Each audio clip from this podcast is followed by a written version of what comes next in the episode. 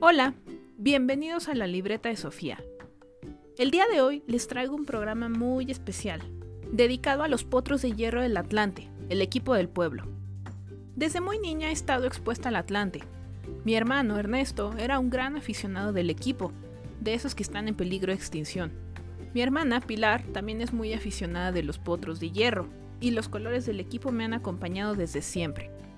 Quizá por el amor que mi hermano siempre le tuvo, o porque he presenciado en primera fila el sufrimiento que conlleva ser aficionado del Atlante, el punto es que, con los años, he aprendido a respetar y a tenerle cariño al equipo, pese a no ser hincha. Dice Félix Fernández, ídolo atlantista, que si la historia la escriben los vencedores, entonces al Atlante le corresponden pocas páginas. Pero si autorizan involucrar en ella a los demás participantes, entonces el Atlante tiene mucho que decir en cada página de la historia del fútbol mexicano. Al Atlante se le conoce como el equipo del pueblo, mote que le llegó después de algún tiempo, y es una realidad absoluta del equipo. Hay un dicho entre la afición que dice que los aficionados del América conocen a sus jugadores, mientras que los jugadores del Atlante conocen a sus aficionados. Podría parecer una burla porque el Atlante es un equipo que no tiene tantos seguidores, pero también es un dicho que refleja la sencillez que hay dentro del equipo. Cuando ha llegado un jugador alzadito, con aires de superioridad, la afición es la primera que lo baja de su nube. Por eso este dicho va más allá de una cuestión de popularidad. Como digno equipo del pueblo, la historia del Atlante es una de más tristezas que alegrías. Sin embargo, aunque el Atlante no tendrá la cantidad de aficionados o títulos del América, las Chivas, los Pumas o el Cruz Azul, los llamados cuatro grandes del fútbol mexicano, su riqueza radica en algo más que popularidad o numerosos títulos. Radica en su tradición, por cierto, felicidades al Cruz Azul por haber roto su maldición. Casi siempre el atlantismo se hereda. Raro es el caso de un atlantista de generación espontánea. Heriberto Murrieta en su libro Azulgrana, la historia del equipo Atlante, dice que en los tiempos de vacas flacas, o más bien de potros flacos, muy pocos han sido sus fieles seguidores. Y es completamente cierto. Un seguidor de los potros nunca niega la cruz de su parroquia aunque el equipo se encuentra en la liga de expansión o en el último lugar general. La fanaticada del Atlante es leal, aguerrida y muy escandalosa, y lo digo en el mejor sentido. Quizá por estar acostumbrada a la tragedia o por el hambre de títulos, lo cierto es que la inferioridad numérica en la tribuna nunca ha sido un factor en contra. Antes de entrar de lleno a la historia del equipo, me gustaría compartir algunos datos curiosos con ustedes. Los colores del Atlante se eligieron de un color pardo para que durara más y no se decolorara. Todavía hasta hace relativamente poco tiempo se lavaban los uniformes en el Estadio Azulgrana y ahí mismo se tendían. Los aficionados veteranos del Atlante se siguen reuniendo todos los martes en una cantina de la Ciudad de México llamada La Potosina, a la que incluso ya se le conoce como La Potrocina. En el aniversario número 95 del Atlante, en el programa La Jugada, salió un reportaje padrísimo en el que se veía el contraste entre la super fiesta de los dueños en Cancún y la fiesta que organizó la porra de Tepito en el Grand Forum, un salón de baile. De hecho, mi hermano aparece en ese reportaje. Al día siguiente recibí un montón de mensajes de amigos y conocidos que decían haberlo visto en la tele. Dicho esto, exploremos la que ha sido la historia de este tradicional equipo.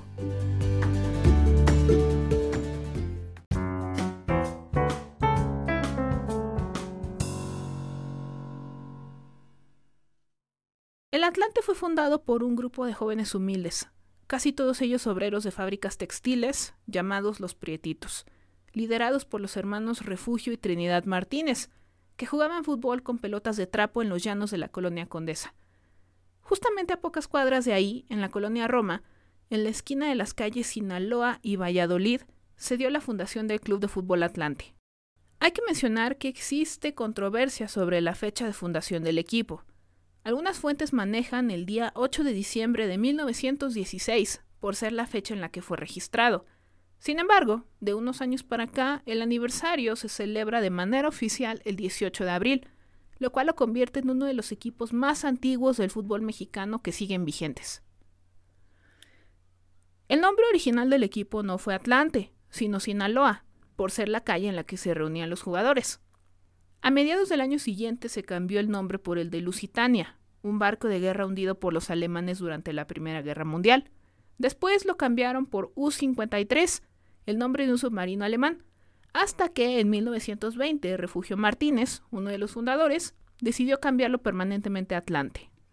Originalmente los colores de la camiseta eran azul y rojo, hasta que en 1927 sufrieron una leve modificación a un azul marino y rojo grana, colores que permanecen hasta nuestros días y que le dan al Atlante el mote del equipo azulgrana.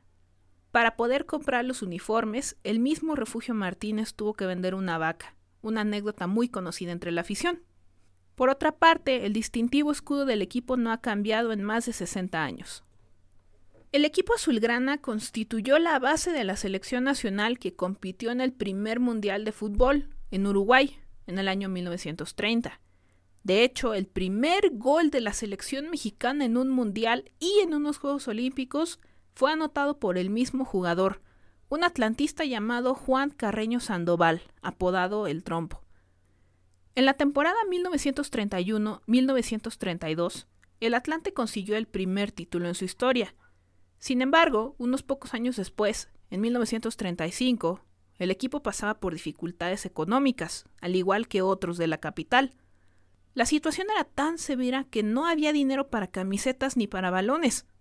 Sin embargo, en ese momento tomó el control del equipo el entonces coronel José Manuel Núñez Amaral, jefe del Estado Mayor Presidencial, quien salvó al equipo de desaparecer. Núñez, quien fue ascendido a general de brigada en 1945 por el entonces presidente Manuel Ávila Camacho, y a quien se le conoce como el general Núñez entre los aficionados del Atlante, muchas veces tuvo que poner de su propio dinero para pagar los gastos del equipo, como los sueldos de los jugadores, y hasta llegó a empeñar las joyas de su esposa para sostener al Atlante. Desde 1943 y hasta 1950, el equipo disputó los juegos de local en el Parque Asturias y el Estadio de la Ciudad de los Deportes, también conocido como el Estadio Azulgrana y, hasta hace unos años, como el Estadio Azul.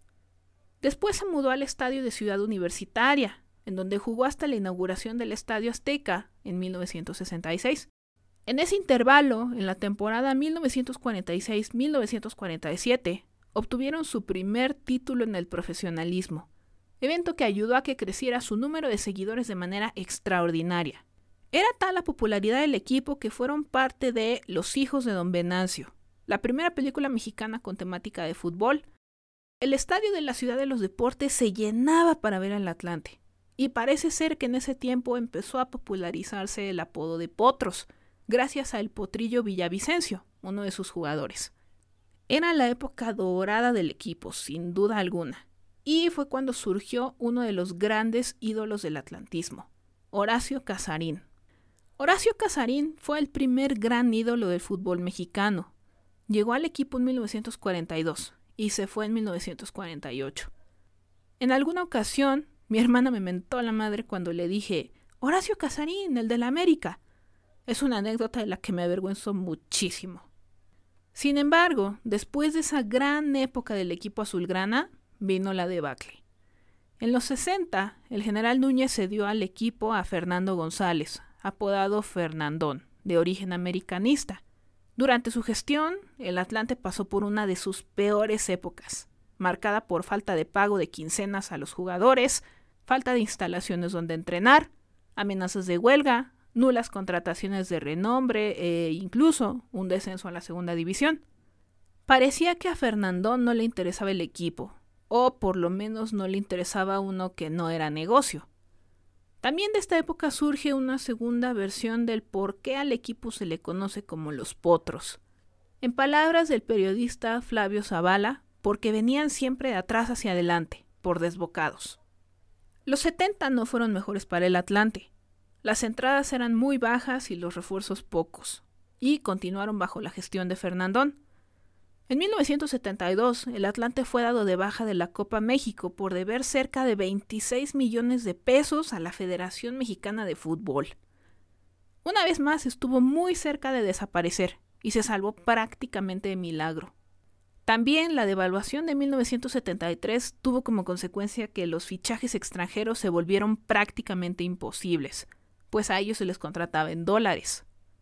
La mala época del Atlante llegó a su punto histórico en el descenso de 1976. uno de los momentos más oscuros en la historia del equipo. La portada del periódico Esto leía, Se fue el Atlante, una mezquina administración cavó su tumba. Pareciera que la maldición del Atlante consiste en tener malas administraciones, cuyos pésimos manejos han tenido como consecuencia principal que el Atlante y sus aficionados deban hacer frente a constantes burlas. Sin embargo, el equipo brilló durante la temporada que estuvo en segunda división. Terminaron como superlíderes, fue el equipo más goleador del torneo y el menos goleado. Prácticamente a todos los rivales los venció por un mínimo de tres goles. A pesar de que su equipo estuviera en segunda división, fue una época que los aficionados disfrutaron por estar definida por las victorias. Para la temporada siguiente, la 1977-1978, el Atlante estaba de regreso en primera. Pese a esto, los problemas económicos del equipo se mantenían. Los aficionados presionaban para que Fernandón se fuera del equipo, cosa que finalmente sucedió en 1978, cuando el Atlante pasó a ser parte del Instituto Mexicano del Seguro Social, el IMSS. Fernando González se hacía a un lado después de 15 años como propietario. El Atlante comenzaba una nueva época, y el objetivo de los nuevos dueños era claro, llenar las canchas y ser campeón en un plazo máximo de tres años. Bajo la gestión del IMSS se otorgaron precios especiales para derechohabientes y se daban entradas gratis a niños y familias enteras al Estadio Azteca, y se hicieron contrataciones muy importantes. Entre los nombres de los jugadores que fueron parte de las filas del Atlante en aquellos años destacan un tal Ricardo Lavolpe, Víctor Manuel Bucetich y Evanibaldo Castro, el legendario Caviño, procedente de Pumas, quien para algunos se trata del mejor extranjero en la historia del fútbol mexicano y el máximo goleador en la historia del Atlante. El Atlante se había convertido en un equipo rico, con un potencial inimaginable. En la temporada 1981-1982, el Atlante se quedó muy cerca de ser campeón, cuando cayó en la final contra los Tigres, poco tiempo después, el equipo se fue del Estadio Azteca y regresó al Estadio de la Ciudad de los Deportes, el Azulgrana. En 1983 ganaron el título de campeón de clubes de la CONCACAF. En 1984, después de cinco años, terminó la época del IMSS y el Atlante pasó a pertenecer al Departamento del Distrito Federal. Ramón Aguirre Velázquez, quien era el jefe del departamento, el equivalente en ese tiempo al jefe de gobierno, quiso crear una escuela atlantista en cada delegación, cosa que lamentablemente no se pudo concretar. Sin embargo, y pese a los esfuerzos, el departamento tampoco consiguió que el Atlante volviera a ser campeón. Tres años después, en 1987, el Atlante nuevamente cambió de manos. El nuevo dueño, José Antonio García, el dueño de la empresa Garcís, que produce ropa deportiva, y una figura bastante polémica entre los atlantistas. El equipo, ahora dirigido por Ricardo Lavolpe, exportero de los Potros, terminó en segundo lugar durante la temporada 1988-1989, y en sus filas se encontraban jugadores como Héctor Miguel Celada, José Luis González China y Rubén Omar Romano. Sin embargo, al equipo le volvería a tocar sufrir. En un movimiento controversial, José Antonio García decidió llevarse al Atlante a Querétaro, y no tuvo el resultado esperado. También en otro movimiento osado, vendió a 14 de 22 jugadores, situaciones que culminaron en el segundo descenso del Atlante en 1990. Los aficionados le reclamaban a García y lo culpaban de la debacle del equipo, pero él prometió que volverían y serían campeones. Mientras el Atlante se encontraba nuevamente en el circuito de ascenso, llegaron a sus filas jugadores emblemáticos de la historia del club, como Tomás Cruz, Roberto Andrade, Luis Miguel Salvador, Mario García, Raúl El Potro Gutiérrez, a quien seguramente recordarán como el entrenador de la selección mexicana sub-17, campeona del mundo en el 2011, entre otros. En un evento recordado con gran amor por los aficionados del Atlante, el equipo ganó en tres partidos la final del ascenso contra el Pachuca, y no pudo ser más cardíaco. Muerte súbita en penales. ¿Y quién anotó ese agonizante último penal? Nada más y nada menos que el mítico 12, el legendario portero e ícono atlantista Félix Fernández. Félix Fernández recuerda que, durante la última práctica antes del partido, finalizaron con tiros penales, solamente por si había la necesidad de definir el partido por esa vía.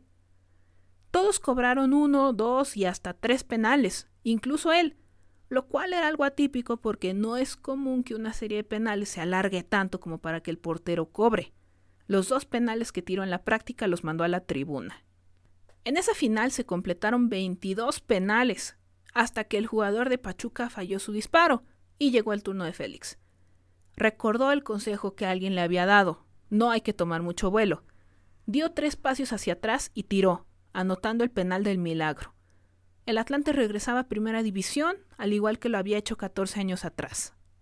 En la temporada 1992-1993, con elementos como Miguel Herrera, René Isidoro García, Wilson Graniolati, Guillermo Cantú y José Guadalupe el Profe Cruz, el Atlante al fin consiguió volver a ser campeón, después de 46 años de sequía, y los del Cruz Azul se quejaban. Lamentablemente, la temporada siguiente, el Atlante volvió a las andadas del sufrimiento, y a estas alturas a los aficionados ya nada les sorprendía. En 1994 llegó al Atlante Hugo Sánchez, el jugador mexicano más importante de la historia, pero su paso por el equipo fue algo tormentoso y marcado por sus conflictos con Rubén Omar Romano y Ricardo Lavolpe. En la temporada 1993-1994, Miguel Mejía Barón convirtió al Atlante en un equipo tanto eficiente como gris. Tenía números muy buenos, prácticamente excelentes, pero sus aficionados se quejaban del fútbol aburrido del equipo y que alejó a los aficionados del estadio. En esos años desfilaron por el Atlante jugadores como Sague, Jorge Campos, Javier Aguirre, Nacho Ambriz y Luis García. De esa época mi hermano se quejaba amargamente y decía que eran tiempos oscuros en los que el Atlante era el patio trasero del América. En el 2001, el Atlante descendió por tercera vez en su historia, sin embargo, la Asamblea de Presidentes de la Primera División decidió aumentar el circuito a 19 equipos, y estos abolieron el descenso automático a la entonces Primera A. Al poco tiempo vino la despedida del ícono Félix Fernández. Después de eso, los directivos del Atlante decidieron que lo mejor para el equipo sería voltear a ver a los jóvenes formados en el club y darle la oportunidad a entrenadores identificados con la institución mientras que prescindieron de jugadores que no habían rendido lo que se esperaba.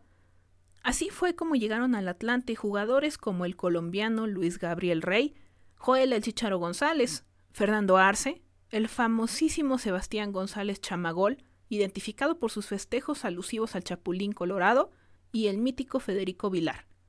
Dato curioso. Federico Vilar debutó con el Atlante el 12 de enero del 2003 en el Estadio Nesa 86, y yo estuve ahí el día en el que nació su leyenda con el equipo. Tenía siete años. ¿Y quién se encontraba a la cabeza de este Atlante? Alguien a quien probablemente pocos de ustedes conozcan, un tal Miguel Herrera. Tan excepcional fue el trabajo de Herrera con el Atlante que pronto voló a otros equipos, y llegó otra figura muy famosa para el atlantismo, José Guadalupe el profe Cruz. En el 2007 la afición del Atlante recibió otra estocada. El equipo se mudó a Cancún, sin embargo, durante su primer torneo, fueron campeones de liga por primera vez después de 14 años. La escuadra, Federico Vilar, Javier Muñoz Mustafa, el Chicharo González, Alan Zamora, Clemente Ovalle, autor de un verdadero golazo en la final contra Pumas, José Daniel El Chepe Guerrero, Gabriel Pereira, Giancarlo Maldonado, Cristian El Hobbit Bermúdez, entre otros. Un par de años después, ese mítico plantel llegó a ser campeón de la Conca Champions, la Liga de Campeones de la CONCACAF, y llegó al Mundial de Clubes, en donde se quedó muy cerca de echar nada más y nada menos que al mismísimo Barcelona de Pep Guardiola en semifinales, que en ese momento era por mucho el mejor equipo del mundo y uno de los mejores que haya existido. Durante poco más de media hora el Atlante lo tuvo en la lona, marcador de 1 por 0, algo insólito para un equipo como ese Barcelona. Sin embargo, después de esa buena época el equipo una vez más fue saqueado y vilmente desmantelado, sus grandes figuras repartidas en otros equipos con mayor poder adquisitivo, algo que tristemente no es ajeno para los aficionados. Dada la calidad de la escuela atlantista, que no suele tener el reconocimiento que se merece, es muy común encontrar en infinidad de equipos jugadores y técnicos formados en el Atlante, algo que para algunos aficionados es doloroso, pero para otros es motivo de orgullo. En años recientes el Atlante volvió a descender. Su destino se consumó el 14 de abril de 2014, cuatro días previos a cumplir 98 años, en un partido que perdieron contra los Santos por marcador de 4 a 3. El equipo se ha quedado cerca de regresar a Primera División, pero la hazaña no ha logrado concretarse, y los aficionados se vieron forzados a celebrar el centenario del equipo en Segunda División, lo cual le dio un sabor agridulce al evento, en una de esas más amargo que dulce.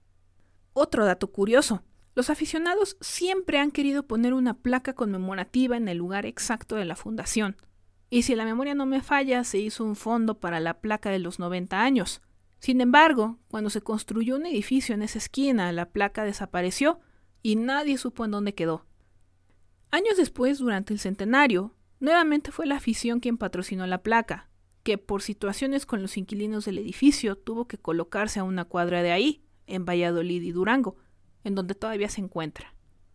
Volviendo a la historia reciente del Atlante, si hay algo que caracteriza a la fiel afición atlantista es la esperanza y la ilusión de que siempre hay una luz al final del túnel.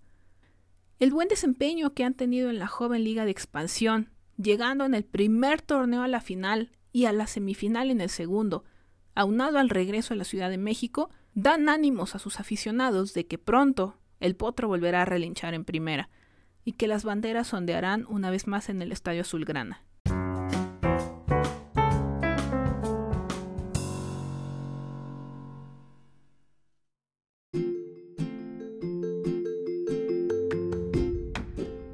Es así que llegamos al final de este episodio de la libreta de Sofía, dedicado al Atlante.